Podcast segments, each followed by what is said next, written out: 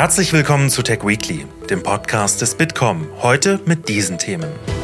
Das Bürokratieentlastungsgesetz soll Wirtschaft, Gesellschaft und Verwaltung jährlich um rund 682 Millionen Euro entlasten. Ob das weit genug geht und welche gesetzlichen Stellschrauben noch denkbar sind, erklärt mir Esther Steverding, Bitkom-Expertin für den Public Sector. Es braucht noch deutlich mehr Therapiesitzungen, deutlich mehr Aktivitäten in dem Bereich Politik und Verwaltung müssen da tagtäglich dran arbeiten. Das Bürokratieentlastungsgesetz ist ein guter Schritt, ist aber ein bisschen hinter seinen Erwartungen zurückgeblieben. Außerdem, wie KI im Verbraucherrecht unterstützen und für fairere Marktbedingungen sorgen kann, erklärt Verbraucherschutzministerin Steffi Lemke im Podcast Wintergerst trifft. Wir haben uns beispielsweise als BMUV bei der KI-Verordnung dafür eingesetzt, dass gekennzeichnet werden muss, wenn bestimmte Dinge über KI entwickelt worden sind, damit die Menschen wissen, äh, dass dies dahinter steht. Wir hören rein in das Gespräch der Ministerin mit Bitkom-Präsident Dr. Ralf Wintergerst.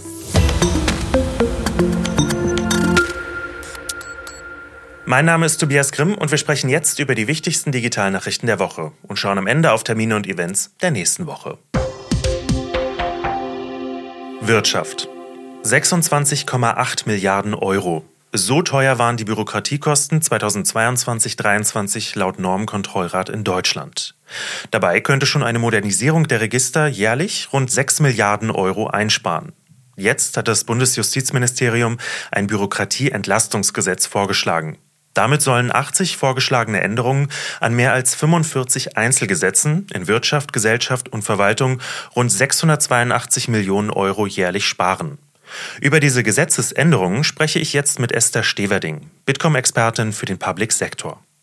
Esther, wie bewertest du das Bürokratieentlastungsgesetz? Also Justizminister Buschmann hat davon gesprochen, dass Deutschland ein Bürokratie-Burnout hat und ich glaube, da stimmen auch sehr viele zu.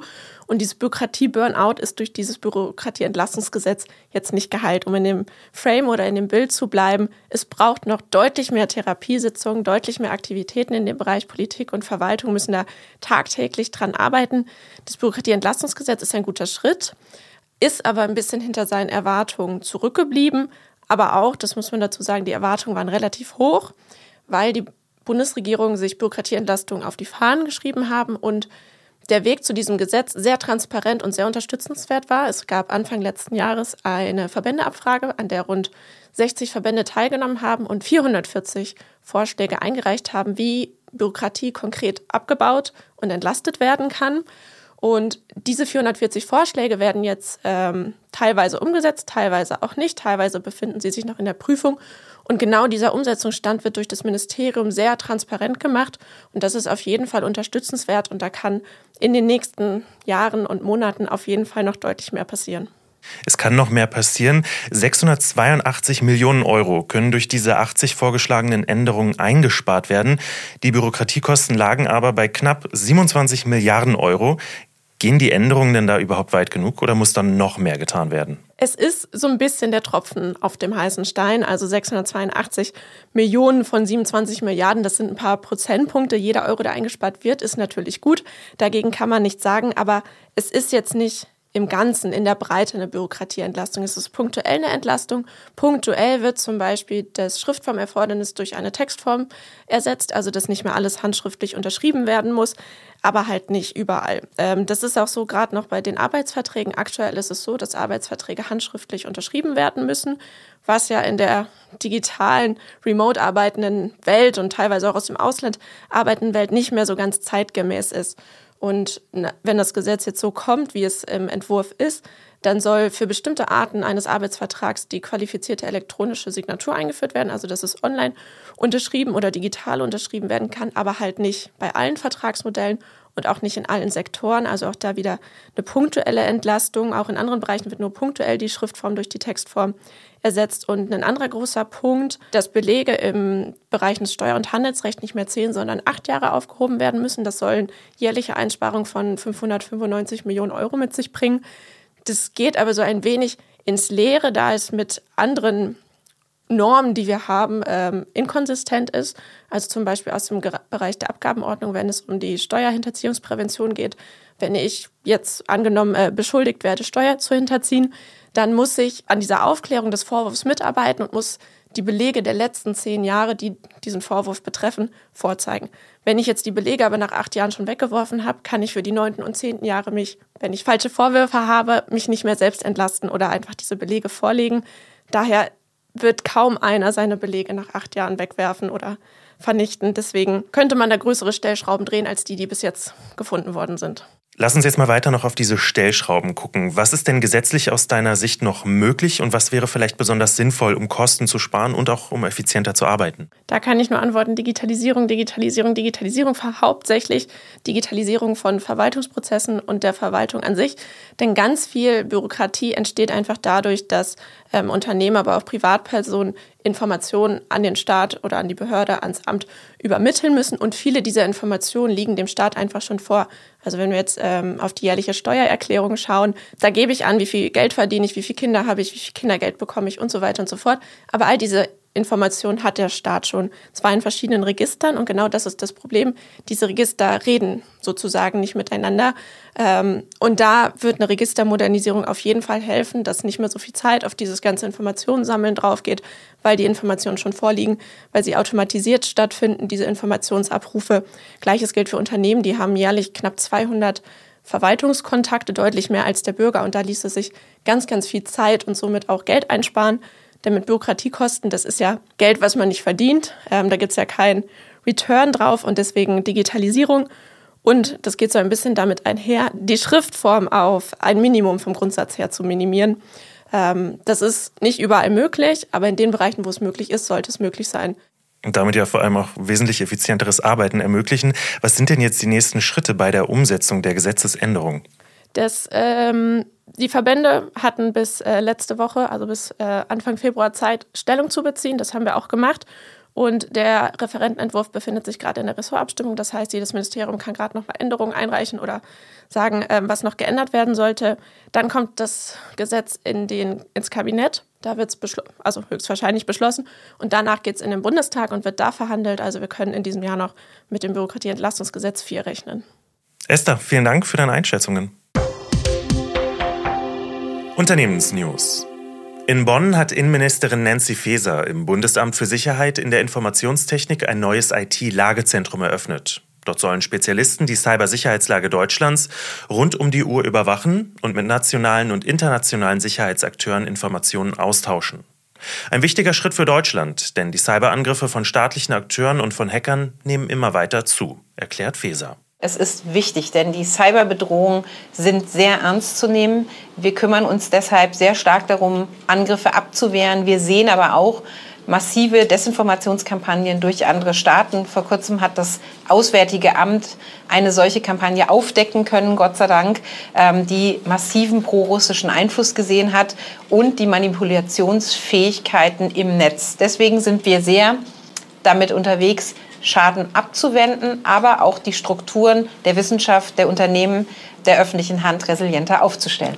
Das Lagezentrum verfügt im Regelbetrieb über zehn Arbeitsplätze und soll nach Angaben des BSI pro Jahr rund 2800 Meldungen zu IT-Sicherheitsvorfällen und Sicherheitslücken auswerten. Außerdem haben sich das Europäische Parlament und der Rat auf ein Recht auf Reparatur geeinigt. So sollen Reparaturen einfacher und günstiger werden.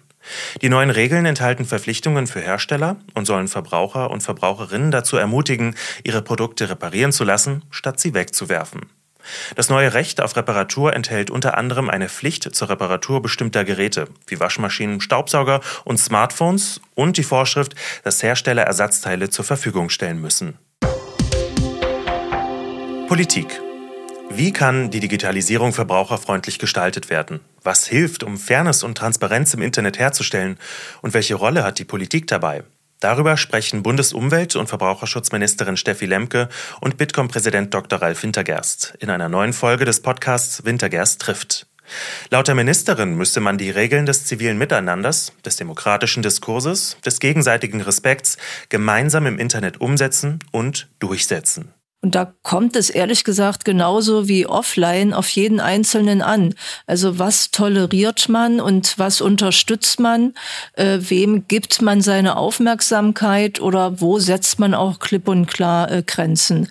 Und äh, als BMUV fördern wir Projekte, zum Beispiel eines, das heißt wirtschaftlicher Verbraucherschutz, wo in den 16 Verbraucherzentralen unseres Landes ein umfangreiches Aufklärungs- und Informationsangebot für Verbraucher zur Verfügung gestellt wird. Also beispielsweise zu Dark Patterns, zu Datenschutz, zu wirtschaftlich-rechtlichen Themen in der digitalen Welt. Und wir haben zweitens auch das ein konkretes Beispiel, das Projekt Digitalkompass. Hier machen wir Bildungsangebote an Menschen mit Sehbehinderung, Hörbeeinträchtigung oder Mobilitätseinschränkungen. Und äh, das ist ja gerade für Menschen, die solche Einschränkungen haben, besonders wichtig, dass sie Unterstützung bekommen. Im Ministerium verfolge mit Blick auf die Digitalisierung zwei Hauptziele, die im Rest der Legislaturperiode noch umgesetzt werden sollen. Erstens soll Digitalisierung verbraucherfreundlich und auch nachhaltig gestaltet werden. Und zweitens soll Digitalisierung und die damit verbundenen Innovationen genutzt werden, um auch die Transformation zu mehr Nachhaltigkeit und auch zur besserer Verbraucherrechtsdurchsetzung bewältigen zu können. Aber eben auch für die Dreifachkrise weltweite Verschmutzung, Biodiversitätsverlust und Klimakrise einen positiven Beitrag leisten. Und wir haben ein konkretes Beispiel für das erste Ziel mit dem Digital Services Act erreicht, dass manipulative und irreführende Geschäftspraktiken auf Online-Vermittlungsdiensten nicht mehr verwendet werden dürfen. Und sensible Daten, persönliche sensible Daten nicht mehr für personenbezogene Werbung genutzt werden können. Das sind zwei große Erfolge für den Verbraucherschutz, auch wenn sie sich möglicherweise erstmal klein anhören, weil wir hier eben die Rechte der Verbraucher glasklar im digitalen Raum gestärkt haben. Im Gespräch mit der Ministerin fragt Bitkom-Präsident Dr. Ralf Wintergerst auch, wie künstliche Intelligenz im Verbraucherrecht unterstützen oder vielleicht sogar für fairere Marktbedingungen sorgen kann. Ich baue auch darauf, dass wir hier positive Effekte haben werden werden sicherlich auch die Schutzbereiche haben. Wir haben uns beispielsweise als BMUV bei der KI-Verordnung dafür eingesetzt, dass gekennzeichnet werden muss, wenn bestimmte Dinge über KI entwickelt worden sind, damit die Menschen wissen, äh, dass dies dahinter steht. Aber gerade im Bereich der Durchsetzung von Verbraucherrechten ist vieles denkbar, denke ich.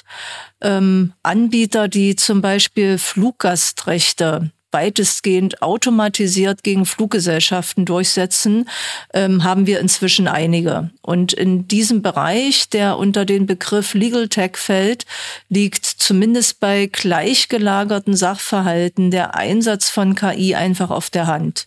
Und wir können zum Beispiel KI auch einsetzen, um bestimmte Arten von Dark Patterns dann automatisiert zu erkennen das waren Ausschnitte aus dem Podcast Wintergerst trifft, in dem Bitkom-Präsident Dr. Ralf Wintergerst mit Bundesumwelt- und Verbraucherschutzministerin Steffi Lemke über eine verbraucherfreundliche digitale Welt gesprochen hat. Den Link zum vollständigen Podcast habe ich in der Podcast-Beschreibung hinterlegt. Der Terminkalender. Wir schauen auf die nächste Woche, der Ausblick auf Kalenderwoche 7, in der keine Bundestags- und auch keine Kabinettssitzungen stattfinden. Dafür ist Ausschusswoche im Europäischen Parlament mit einer Abstimmung über die Trilogeinigung zum AI-Act. Außerdem wird die Europäische Kommission den jährlichen Binnenmarktbericht und den jährlichen Wettbewerbsbericht veröffentlichen. Und am Dienstag, den 13.02., organisiert das Weizenbaum-Institut eine Veranstaltung mit dem Titel Digitale Jugend, Chancen und Herausforderungen, wo die Teilnehmer die Auswirkungen der ständigen Verfügbarkeit auf die heranwachsende Generation besprechen. Und am Donnerstag, den 15.02., lädt das BMUV zum Learn and Lunch ein, um mit Experten und Expertinnen den Einsatz digitaler Technologien für den Naturschutz zu diskutieren. Und vom 16. bis 18. Februar findet die 60. Münchener Sicherheitskonferenz statt, um mit Politik und Wirtschaft über die drängendsten sicherheitspolitischen Herausforderungen der Welt zu debattieren. Anlässlich der Konferenz wird es ein Tech Weekly Spezial zur internationalen Sicherheitspolitik 2024 und den Herausforderungen für Deutschland und die Welt geben. Und damit entlasse ich euch. Wenn euch dieser Podcast gefallen hat, lasst uns gerne eine Bewertung da und abonniert uns, um keine Folge zu verpassen. Danke fürs Zuhören und bis nächsten Freitag zum Tech Weekly Spezial.